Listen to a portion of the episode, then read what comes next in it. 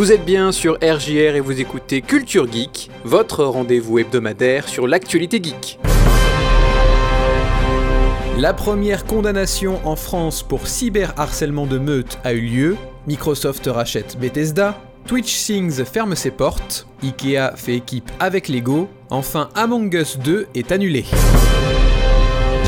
Culture Geek. Valentin sur RJR. Le youtubeur Marvel Fitness a été condamné le 21 septembre 2020 à deux ans de prison, dont un an ferme et 10 000 euros d'amende pour cyberharcèlement de meute. Marvel Fitness était en effet accusé d'avoir envoyé plusieurs milliers de messages d'insultes pendant près de trois ans aux plaignants, trois hommes et six femmes, dont l'avocate d'une des victimes devenue elle-même cible de cyberharcèlement, mais surtout on l'accuse d'avoir incité ses plus de 150 000 abonnés sur YouTube à en faire de même. Cette affaire est l'une des premières pour cyberharcèlement de meute, une nouvelle notion du droit français, et l'une des premières condamnations pour ce motif. C'est même la première fois en France qu'une personne est condamnée à de la prison ferme pour une affaire de cyberharcèlement de meute. La loi date du 3 août 2018. Le cyberharcèlement de meute désigne les vagues de messages d'insultes reçus par les victimes envoyés simultanément par plusieurs personnes. La condamnation n'a pour l'instant pas dissuadé les soutiens de Marvel Fitness. Le hashtag FreeMarvel s'est hissé en trending Twitter le lendemain de la condamnation, avec plus de 50 000 tweets échangés sur le sujet. La grande majorité appelle à signaler en masse le compte Instagram d'une des prévenues, comme quoi ils n'ont pas encore compris.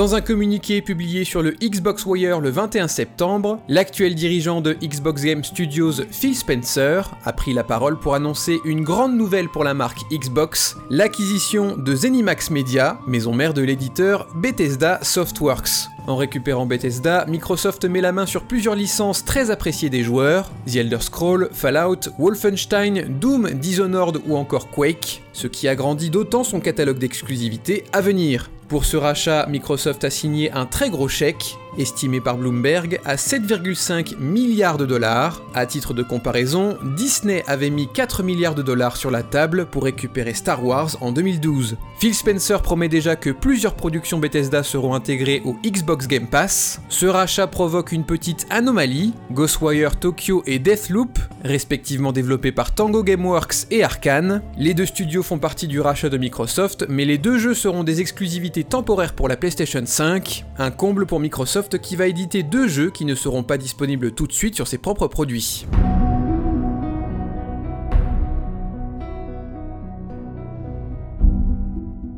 Twitch a annoncé que son jeu de karaoké Twitch Sings, lancé lors de la TwitchCon 2019, fermera ses portes le 1er janvier 2021.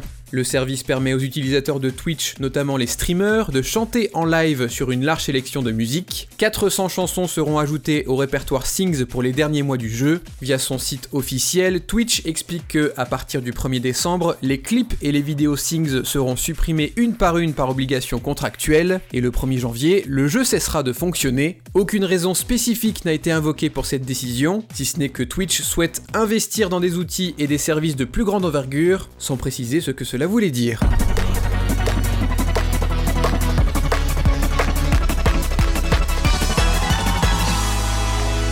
Ikea et Lego font équipe pour créer une gamme de solutions de rangement épurées pour les enfants, une solution à la fois ludique et pratique. Baptisées Big Lek, ces nouvelles boîtes de rangement blanches servent à stocker les Lego, mais on peut aussi s'en servir comme support de jeu. Plutôt que de devoir détruire ses créations à la fin d'une session de jeu, les enfants pourront les ranger dans la boîte Big Lek. Elle peut aussi être utilisée comme une plateforme d'exposition. La gamme Big Lek est constituée de 4 produits différents, un lot de 3 petites boîtes à 10 euros, lots de plus grand rangement à 15 et 13 euros, et un lot de 201 briques Lego pour 15 euros. La marque précise que ces coffrets sont compatibles avec tous les produits Lego, préexistants ou à venir. Ils sont disponibles depuis le 1er octobre en France.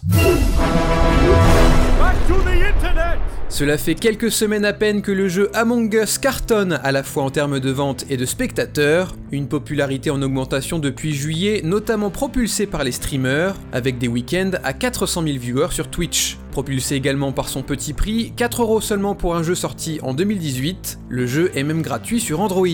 Développé par Inner Sloth, Among Us est un party game de 4 à 10 joueurs. Jusqu'à 10 scientifiques sont chargés de tâches de maintenance dans un vaisseau spatial, mais parmi eux, un ou plusieurs imposteurs cherchent à saboter la mission et assassiner l'équipage. Le jeu s'inspire clairement de Mafia et de Loup-garou, le but sera donc de démasquer les imposteurs ou de s'aborder le navire. Il y a un peu plus d'un mois, Inner Sloth avait annoncé travailler sur Among Us 2, un projet qui a finalement été abandonné au vu de la popularité du premier opus. Dans un post sur leur page Itch.io, le studio annonce qu'il préfère se concentrer sur le développement d'Among Us premier du nom et d'y implanter les contenus prévus dans le 2. Inner Sloth prévoit notamment d'améliorer les serveurs du titre et d'en résoudre les problèmes, d'offrir une meilleure accessibilité aux daltoniens, d'ajouter une liste d'amis et de déployer un quatrième niveau.